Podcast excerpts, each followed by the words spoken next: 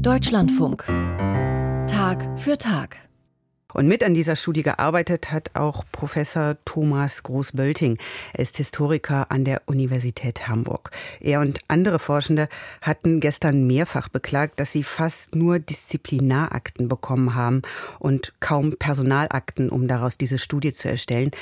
Und ich habe vor der Sendung mit Thomas Groß-Bölting gesprochen und ihn gefragt, was denn eigentlich der Unterschied ist zwischen Disziplinarakten und Personalakten und wie sich das auf die Studienergebnisse ausgewirkt hat. Für die Mitarbeiter, Mitarbeiterinnen des quantifizierenden Projekts war zunächst vorgesehen, Personalakten durchzusehen. Und das sind die Akten, die zu den, insbesondere zu den Pfarrern und Pfarrerinnen in den Landeskirchen geführt werden. In den Disziplinarakten werden nur die Vorfälle verwahrt oder Unterlagen zu den Vorfällen verwahrt, in denen es dann auch kirchenintern zu einem Disziplinarverfahren gekommen ist. Sie können sich leicht vorstellen, dass ähm, damit eine starke Begrenzung des Aussagewerts da ist, wenn Sie nur die Disziplinarakten ähm, angucken können. Stellen Sie sich vor, Sie wollen Bestechung in einem Unternehmen untersuchen und gehen in die Compliance-Abteilung dieses Unternehmens und untersuchen nur die Fälle, die im Unternehmen selbst auch tatsächlich aufgefallen sind. Und tatsächlich haben die Kollegen aus dem quantifizierenden Projekt ja in einem Fall auch Personalakten komplett durchsehen können und haben dann festgestellt, dass sie über 60 Prozent mehr Fälle ermittelt haben, als in der Kirche, als in der Landeskirche selbst dann auch tatsächlich behandelt worden sind. Was steht denn da drin in diesen Personalakten, was eben in den Disziplinarakten nicht auftaucht? Das sind dann eben schriftliche Hinweise darauf, äh, Beschwerden von Gemeindemitgliedern, äh, Korrespondenzen unter Pfarrern selber, die sich eben äh, dahin verdichten lassen, dass es sexualisierte Gewalt gegeben hat. Äh, diese Dinge sind dann aber nicht angezeigt und nicht in ein kirchliches Disziplinarverfahren überführt worden. Aber der Fall der einen Landeskirche, die eben Einsicht in alle Akten gegeben hat, zeigt ja, was da alles im Verborgenen liegt, wenn man mhm. an die Personalakten nicht rankommt. Warum haben Sie die Akten denn eigentlich nicht bekommen? Das war doch offensichtlich mit der EKD so vereinbart. Und man hat Ihnen ja auch gesagt, bitte klärt auf. Das war mit der EKD so vereinbart. Es hat, so hat Frau Feers, kommissarische Ratsvorsitzende der EKD, das im Moment erklärt oder das auf der Pressekonferenz erklärt. Es hat wohl Abstimmungsprobleme gegeben. Es hat praktische Probleme gegeben, in denen die Landeskirchen also zu wenig Personal hatten, zu wenig Ressourcen hatten, um diese Akten auch tatsächlich zur Verfügung zu stellen. Und es ist gar nicht so einfach, das sage ich jetzt als Historiker, Ablagesysteme von vor 50, 60, 70 Jahren heute noch zu durchschauen. In einzelnen Landeskirchen hat es Probleme damit gegeben, beispielsweise nachzuvollziehen, wie ab wann Personal- und Disziplinarakten tatsächlich getrennt wurden, äh, wo diese dann verwahrt wurden und so weiter und so fort. Und aus dieser Summe von Schwierigkeiten, vielleicht auch gepaart mit ein wenig Unmut oder Unwille, diese Aufgabe überhaupt zu übernehmen, hat sich dann die Verzögerung ergeben, die letztlich dazu geführt hat, dass die Kollegen nur noch auf einen sehr kleinen Teil, nämlich die Disziplinarakten, zurückgegriffen haben. Das war die berühmte Spitze oder noch nicht mal Spitze der Spitze des Eisberges. Genau. Mhm. Sie haben auch die Missbrauchsstudie für das katholische Bistum Münster im Jahr 2022 geleitet. Wenn Sie das mal grob vergleichen, lief es bei der katholischen Kirche besser, soweit Sie das überblicken können? Das sind ja nun zwei Studien, die einen anderen Anspruch haben. Also die Forum-Studie ließe sich am ehesten mit der MHG-Studie von 2018 vergleichen, wo man sozusagen versucht hat, ein Gesamtbild der katholischen Bistümer zu zeichnen.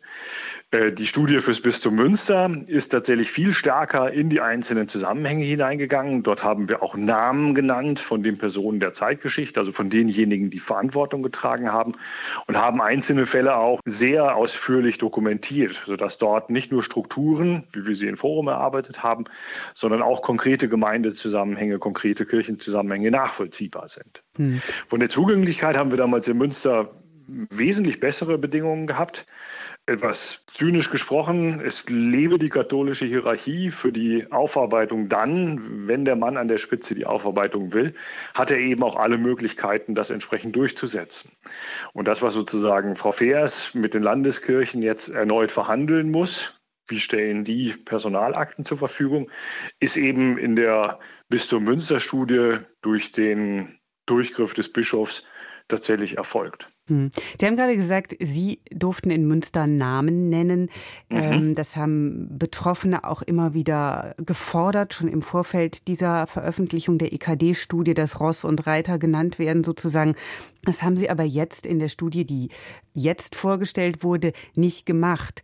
War das mhm. nicht im Design der Studie intendiert oder durften Sie nicht? Wir haben da keinen Maulkorb oder keine Anweisungen von Seiten der EKD bekommen, was wir da zu tun haben. Es war unsere Idee, auf der einen Seite quantifizierend zu arbeiten, um ein Gesamtbild zu haben und dann eben an Fallstudien zu erarbeiten, was Strukturen in der evangelischen Kirche sind, die Missbrauch entsprechend begünstigen. Und da ging es uns weniger darum, jetzt einzelne Personen oder einzelne Verfehlungen ans Tageslicht zu ziehen. Letztlich, Sie haben eben davon gesprochen, dass wir diese Studie fürs Bistum Münster gemacht haben. Letztlich wird auch die EKD KD beziehungsweise werden die einzelnen Landeskirchen dazu übergehen müssen, wenn sie denn tiefer in diese Materie einsteigen wollen, jeweils regionale, sag ich mal, regionale Studien zu vergeben, die ähnlich wie wir das fürs Bistum Münster gemacht haben, dann die Strukturen vor Ort nochmal stärker durchleuchten. Über die spezifischen Risikofaktoren in der katholischen Kirche ist ja in den letzten Jahren, spätestens seit der MHG-Studie, die Sie schon erwähnt haben, viel diskutiert worden. Das ist ja auch einer der zentralen Punkte in den Forderungen der Reformbewegung Synodaler schmaler Weg.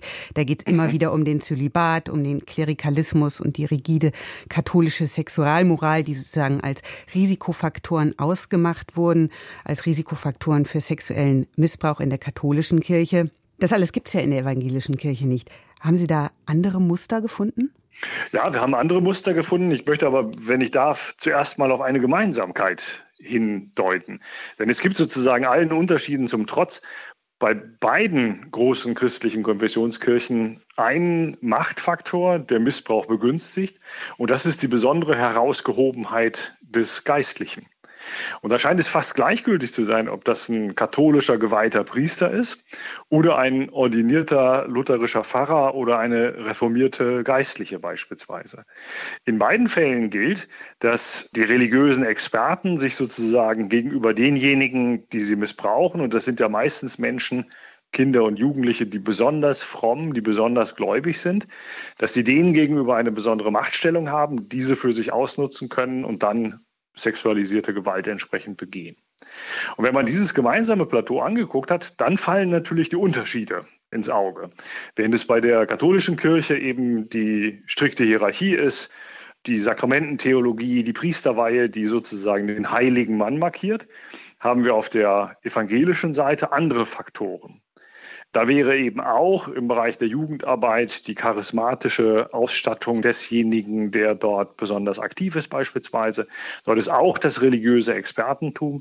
Wir haben eine Machtvergessenheit, also der Anspruch, dass eben alles partizipativ, demokratisch stattfindet, führt dann auch dazu, dass letztlich keine Verantwortung, keine Kontrolle mehr übernommen wird und in dieser Nichtstruktur es Täter besonders leicht haben, ihre Taten auch zu begehen. Es war von Verantwortungsdiffusion die Rede. Also egal, ja. an wen man sich wendet, es verschwindet immer irgendwo in den dezentralen Strukturen der EKD. Das ist eine Erfahrung, die insbesondere Betroffene machen mussten, die sich dann mit ihren Fällen an verschiedene Stellen gewendet haben. Wir haben feststellen können, dass es durchaus Bereitschaft gibt, denjenigen zuzuhören, aber das beschränkt sich dann sozusagen vor allen Dingen auf den Erstkontakt. Und sobald ein Betroffener oder eine Betroffene dann unbequem wird und den Frieden zu stören droht, also die Institution tatsächlich ernsthafter in Frage stellt, gibt es sehr schnell Mechanismen der Ausgrenzung und des Nicht mehr Beachtens. Also insofern hat der Aufarbeitungswille vor Ort deutliche Grenzen. In dem Zusammenhang wurde auch mit einer theologischen Besonderheit, von einer theologischen Besonderheit gesprochen, dass nämlich die Rechtfertigungslehre, die ja in der evangelischen Kirche eine große Rolle spielt, dass das als besonders problematisch im Umgang mit Betroffenen erlebt wurde. Können Sie das nochmal erklären? Wir haben im Gespräch mit Betroffenen festgestellt, dass viele Betroffene von einer Schuldumkehr berichteten.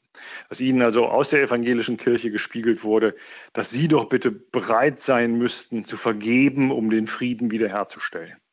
Und das ist sozusagen ein Topos, der in der Rechtfertigungslehre, was ja sozusagen zum protestantisch-theologisch Eingemachten gehört, also wo sozusagen wirklich Substanz drin ist, angelegt ist. Also in diesem besonderen Schuld- und Vergebungskomplex wo ja die Grundidee ist, dass wir nicht nicht sündigen können und dann darauf hoffen, dass Gott uns nicht nicht vergeben wird.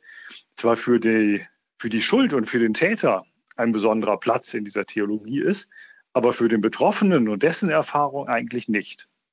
Und ganz perfide ist dann, dass hinten dran sozusagen der Vergebungsanspruch da ist.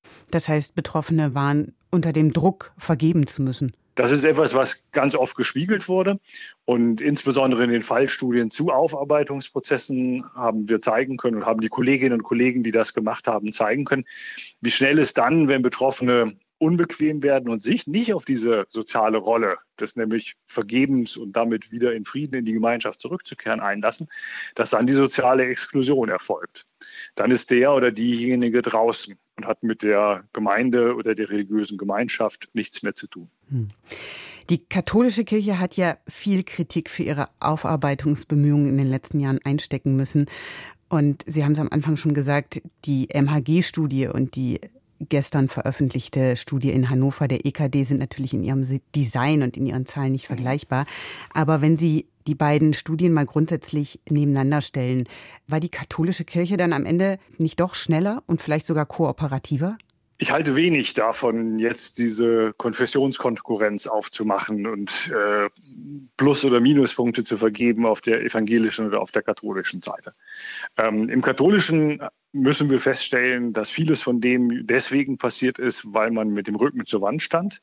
Es hat insbesondere im internationalen Zusammenhang ja massive Hinweise auf sexualisierte Gewalt im katholischen Bereich gegeben, sodass auch in der deutschen Bischofskonferenz und im deutschen Katholizismus man einfach nicht mehr zurück konnte.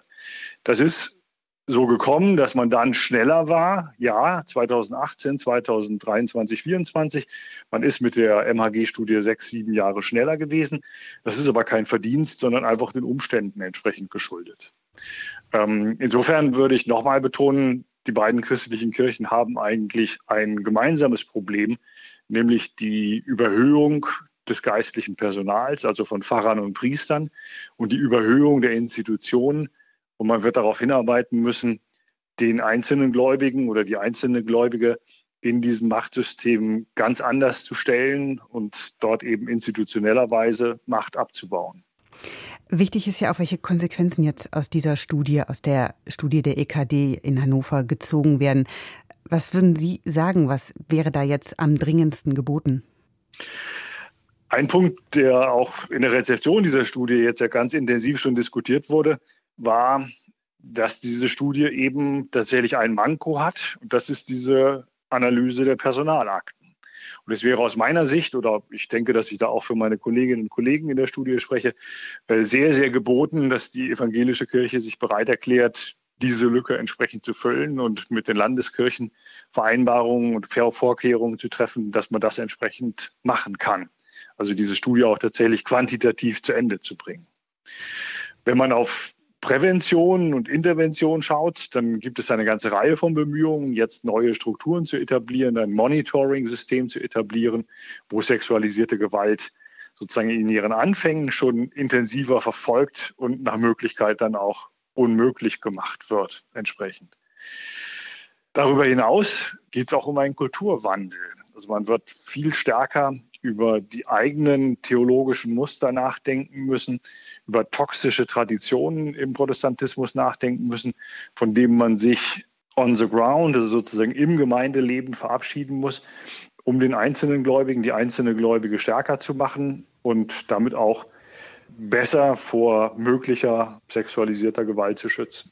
Der Historiker Thomas Groß-Bölting war das. Er hat mitgearbeitet an der Studie zu sexuellem Missbrauch in der evangelischen Kirche, die gestern in Hannover vorgestellt wurde.